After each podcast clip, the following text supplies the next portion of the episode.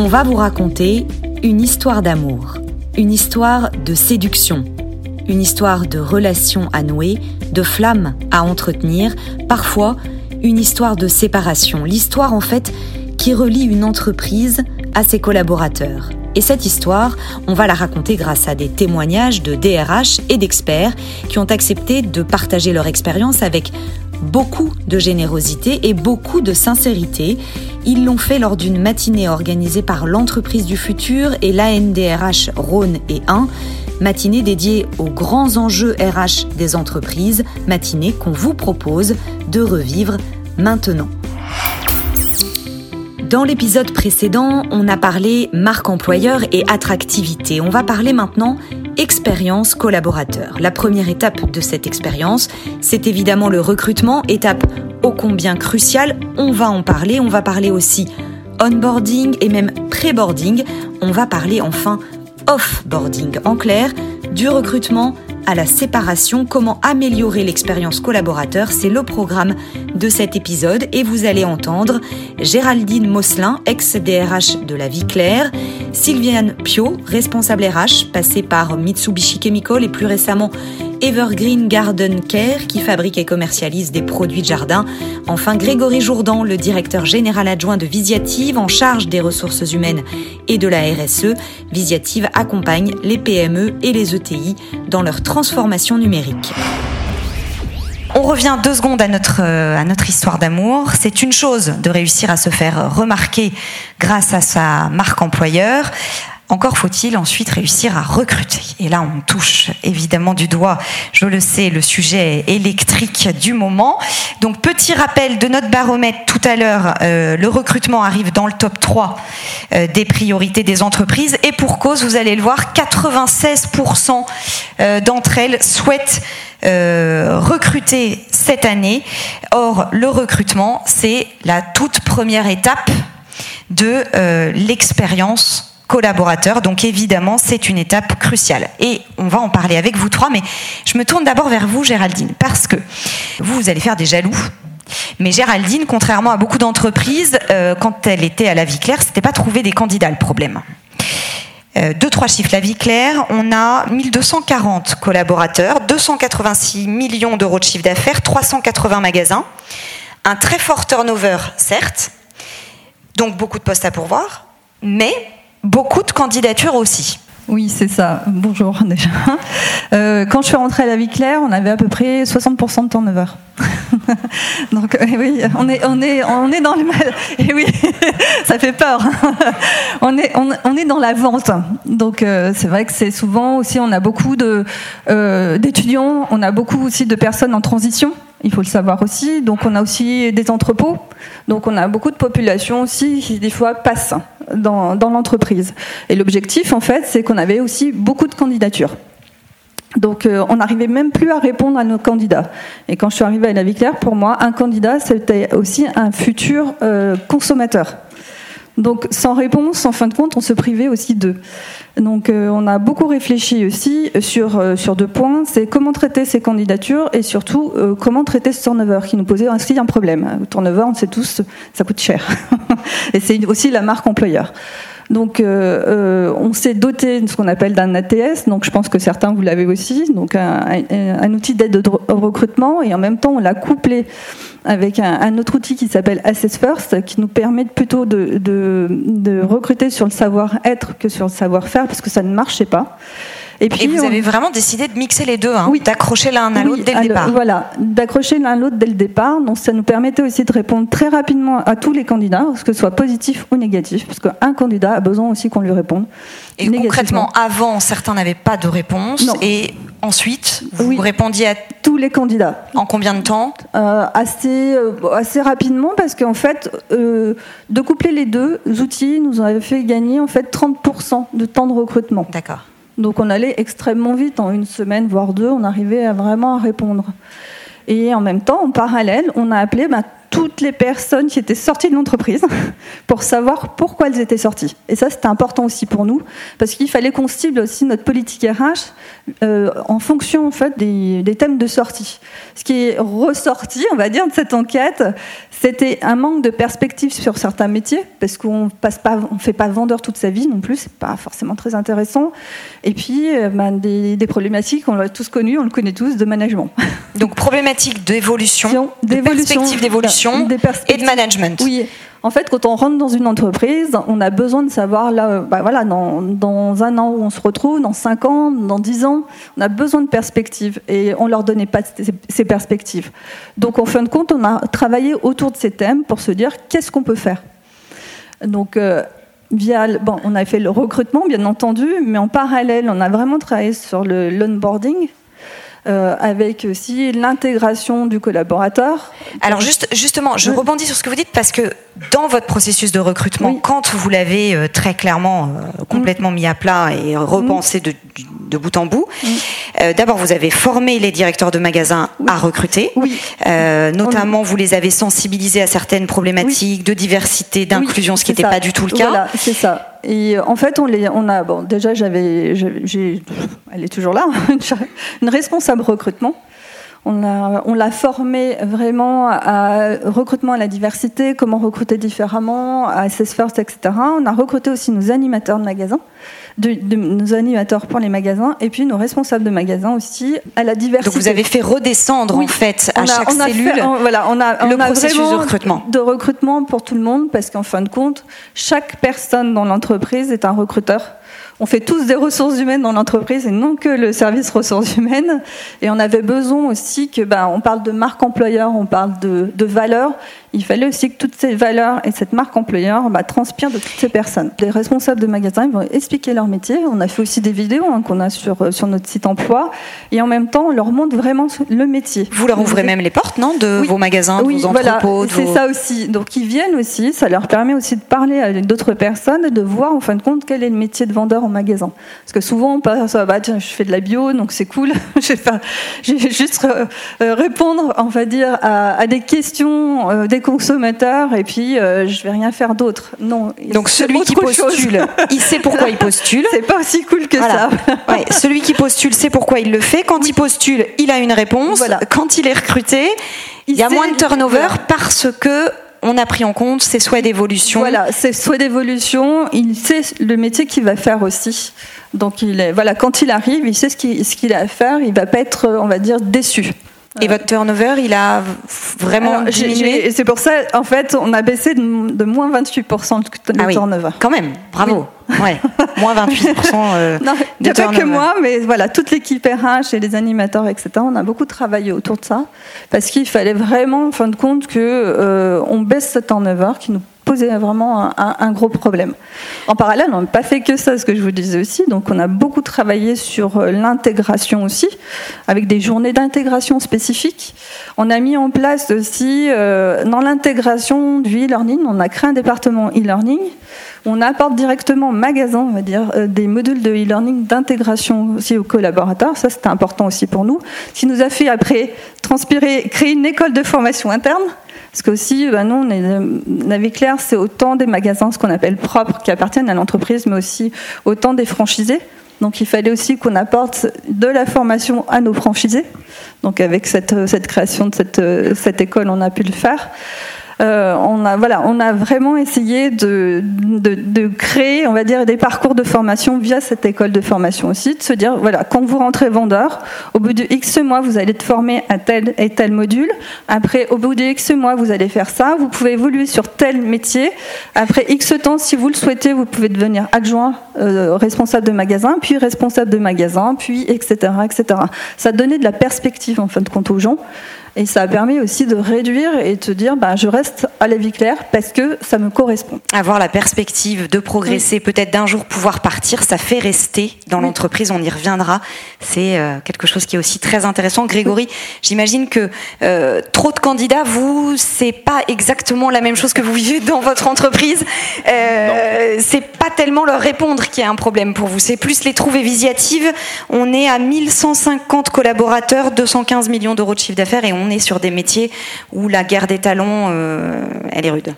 Oui, c'est ça, tout à fait. Oui. On aimerait bien avoir la, problématique de ne pas avoir le temps de répondre aux candidats, euh, mais, nous, on passe plus de temps à essayer de les, trouver euh, et de les convaincre de, rejoindre le projet.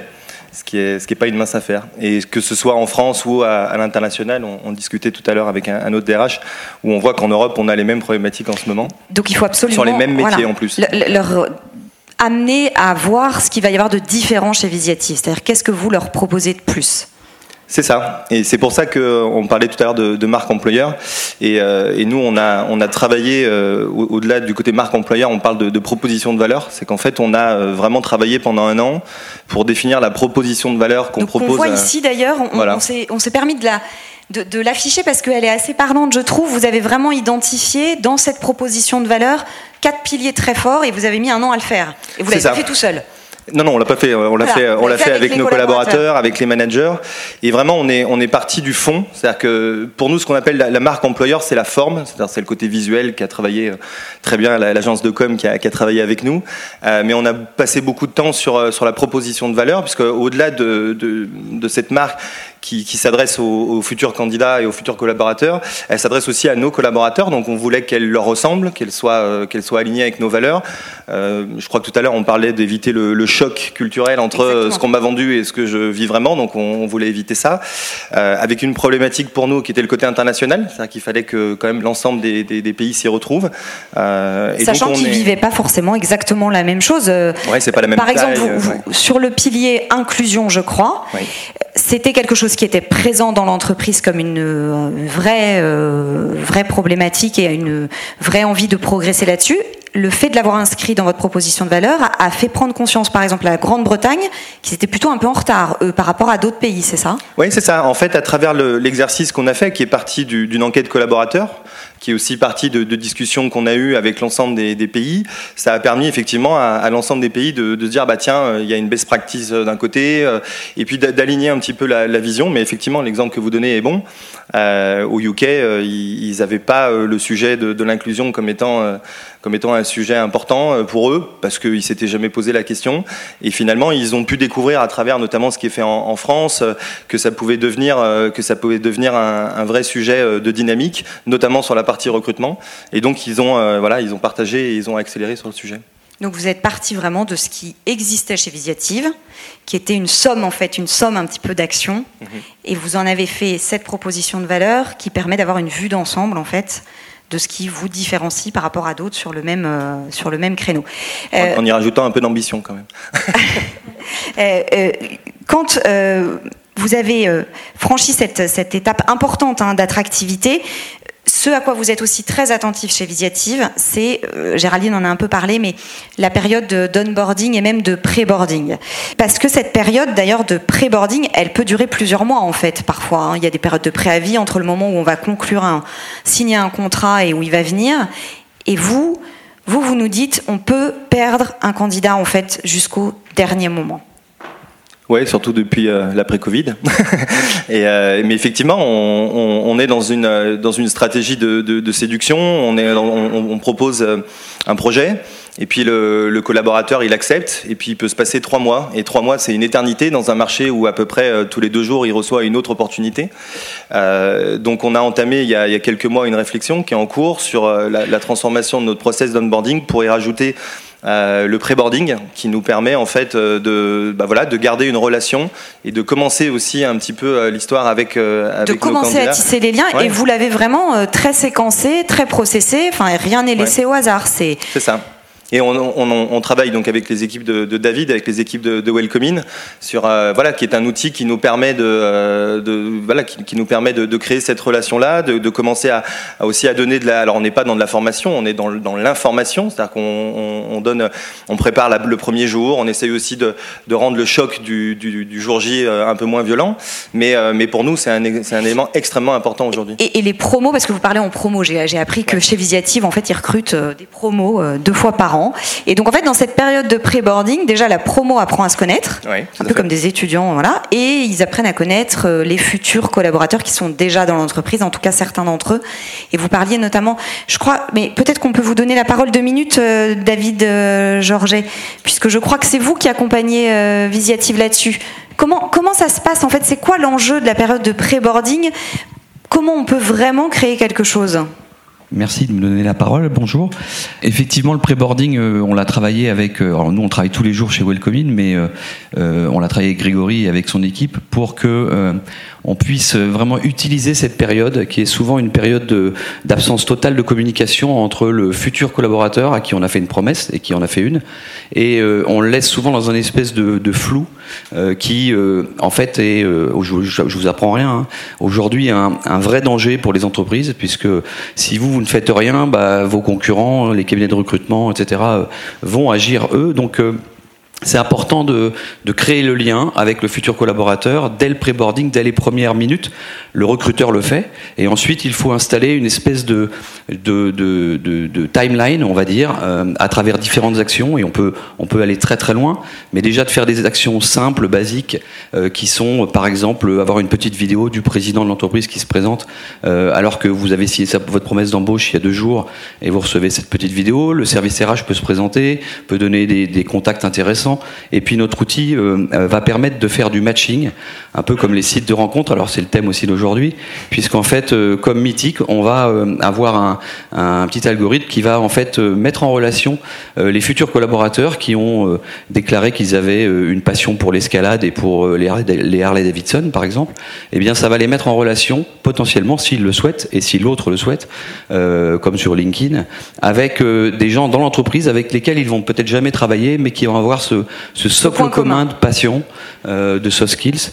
Euh, et, euh, et, comme Imagine, on travaille sur les soft skills parce que c'est intéressant euh, pour embarquer vraiment les collaborateurs dans les entreprises. Et qui fait que quand il va arriver dans l'entreprise, non seulement il connaîtra des gens, mais il aura aussi eu des infos sur son badge, où est la cantine, avec qui il va déjeuner. Vous nous disiez, ça c'est la première question qu'on se pose quand on arrive dans une boîte, c'est où est-ce que je déjeune ouais, Ça c'est grosse angoisse. Ouais, c'était une enquête d'Oxford, je crois, qui, euh, qui, avait, qui, avait, montré ça. Ouais, que la première question que les collaborateurs se, se posaient pour leur premier jour, c'était où et avec qui ils allaient manger à midi. Mais il faut y penser. Ah, ce que vous dites, c'est que c'est pas juste en fait euh, une anecdote, c'est qu'il faut y penser. Ça fait partie du onboarding, ça pour le coup. Mm. Et alors ah le onboarding chez vous, il dure euh, combien de temps? 4-5 mois? Le onboarding ah, Le onboarding, il peut durer de 3 à 6 mois. Oui, c'est ça. Donc là aussi, c'est un processus vraiment séquencé euh, avec différentes étapes euh, qui va passer par la formation, l'intégration. Euh. Il y a un vie ma vie. Juste dernier petit mot peut-être de votre process parce que je vous nous racontez ah ça Il n'existe pas encore aujourd'hui, mais c'est le voilà c'est le dernier projet que, les équipes France et que que Johanna veut mettre en place. effectivement, c'est le, le Vie ma vie qui a, qui a pour concept de, de, permettre aux collaborateurs de passer une journée avec euh, d'autres collaborateurs qui ont un métier qui n'est pas le leur, mais avec lequel ils vont être en interaction. Et, euh, et donc c'est un, projet sur lequel les équipes France sont en train de travailler, que je trouve hyper intéressant. Et, euh, et, voilà. Mieux comprendre comment les ouais, autres, je pense que ce sera, ça fera pas de mal. les autres travaillent. Malgré tout, malgré tous les efforts que vous faites parfois, parfois on se sépare. Et donc je, vais passer la parole en effet à Sylviane parce qu'il faut aussi savoir gérer cette séparation, ce qu'on appelle le off-boarding. Et alors là, pour le coup, autant je sais que beaucoup d'entreprises sont quand même euh, bien conscientes et attentives à l'onboarding, voire au pré-boarding. Le off-boarding, là pour le coup, c'est un petit peu l'angle mort euh, euh, dans le rétroviseur. Sylviane, alors évidemment, on est d'accord, ça dépend du contexte. Parfois, il faut savoir se séparer rapidement. Enfin, parfois, euh, le off-boarding doit être court. On est bien d'accord. Euh, bonjour à tous et à toutes déjà. En effet, euh, le off-boarding dépend pour moi de si c'est l'employeur ou le salarié qui prend cette décision de se séparer. Si c'est l'employeur, dans certaines situations, et ça je pense que vous l'avez tous connu ici, il vaut mieux que ça aille très vite. On met fin à la relation, et la suite appartient à chacun. En revanche, quand c'est le collaborateur qui décide de partir, euh, à mon sens, il est préférable, en tout cas en termes pratico-pratiques, de faire un entretien de sortie un entretien euh, d'off-boarding pour comprendre les raisons pour lesquelles le collaborateur souhaite partir de l'entreprise. Euh, il y a de multiples raisons de vouloir se séparer. et ça permet aussi de pouvoir poser les jalons d'un programme de off-boarding je pense que dans la majorité des entreprises aujourd'hui, on a un planning d'intégration, un parcours d'intégration, on peut l'appeler, on en a discuté. Euh, et donc là, bah, ce serait de faire la même chose, mais à l'envers, un petit peu, du coup, pour déconstruire. Avec un, espèce de rétro-planning. C'est euh. ça, de rétro-planning de sortie, avec euh, notamment le côté, on va peut-être reprendre le descriptif de poste, s'il existe. S'il n'existe pas, on va le construire. C'est l'occasion parfois c'est l'occasion de le faire pour le pour le suivant, pour le suivant, qui va parfois arriver après le départ de celui qui part. Donc ça. Euh, il faut bien que ce soit écrit quelque part. Puisque en fonction, il y aura peut-être ou pas passation, passation peut-être en interne, peut-être du coup quelqu'un qui va arriver de l'extérieur, mais probablement, en tout cas souvent, la personne arrive après le départ de la personne. Donc ça fait vraiment euh, voilà, partie de, de, tous ces éléments à discuter avec le collaborateur. Donc il y a un enjeu de passation, il y a un enjeu de comprendre les raisons du départ pour peut-être mettre en place euh, des améliorations. Et puis il y a un enjeu de garder peut-être aussi une bonne relation avec ce collaborateur qui devient lui-même un ambassadeur euh, de votre entreprise une fois qu'il n'y est plus. Et ça, est-ce qu'on y pense assez fin? Eh ben complètement, et j'allais dire pour faire euh, du coup le parallèle avec la métaphore du jour, quand on se sépare, l'important c'est de conserver les bons moments et la plupart du temps, les mauvais moments, on les met un peu de côté et on part vraiment avec les bons moments dans l'entreprise. Et là, c'est vraiment le but que le collaborateur parte avec les bons moments de l'entreprise et qu'il puisse devenir un ambassadeur et peut-être revenir est-ce que vous avez euh, euh, observé ça? Vous avez assisté à des retours complètement. Alors euh, voilà, j'ai notamment deux exemples, mais du coup, pour revenir sur celui de, que j'ai pu vivre au sein de Mitsubishi Chemical, on a un collaborateur responsable QHSE qui a eu une belle évolution et qui à un moment donné dans sa carrière se dit j'ai envie de manager, j'ai envie de faire plus, et donc là, bah, on l'accompagne à partir. donc il fait d'autres expériences pendant 2-3 ans dans d'autres structures, et là on a un poste de responsable production qui se libère, et puis comme on est resté en lien. Et bah du coup, il revient. Et puis il revient en tant que responsable production pour euh, continuer via euh, responsable de site. Donc voilà, en tout cas de, belles euh, histoires qui peuvent s'écrire malgré des départs. Est-ce que vous faites les, unes et vous, Grégory, peut-être ce qu'on appelle, on a parlé des entretiens de, départ, de sortie. Est-ce que vous faites des entretiens de maintien en poste? Je, je, sais que ça commence un peu à infuser, c'est-à-dire des entreprises qui de temps en temps font mais au fait, pourquoi est-ce que tu restes? Parce qu'on s'interroge euh, quand ils partent, mais enfin quand ils partent, euh, ils partent quoi. Donc est-ce que ce serait pas intéressant de faire des entretiens de maintien en poste? Parce que l'entretien de sortie, très bien, mais il est parti. Savoir pourquoi les gens restent. Alors non, on le fait pas. Après, on fait on fait des enquêtes collaborateurs et puis après on a aussi des, des moments d'entretien avec les managers. Mais vous êtes la, deuxième personne à en parler en deux semaines, donc oui, effectivement, visiblement, c'est oui. visiblement c'est la grande mode en Angleterre pour le coup. Euh, voilà, mais c'est peut-être une des choses avec lesquelles vous repartirez euh, aujourd'hui. Merci beaucoup à tous les trois. Merci à vous. Euh, Géraldine Mosselin, Sylviane Pio, Grégory Jourdan. Merci à vous. On se retrouve très bientôt pour la suite de ce podcast dédié aux grands enjeux RH des entreprises.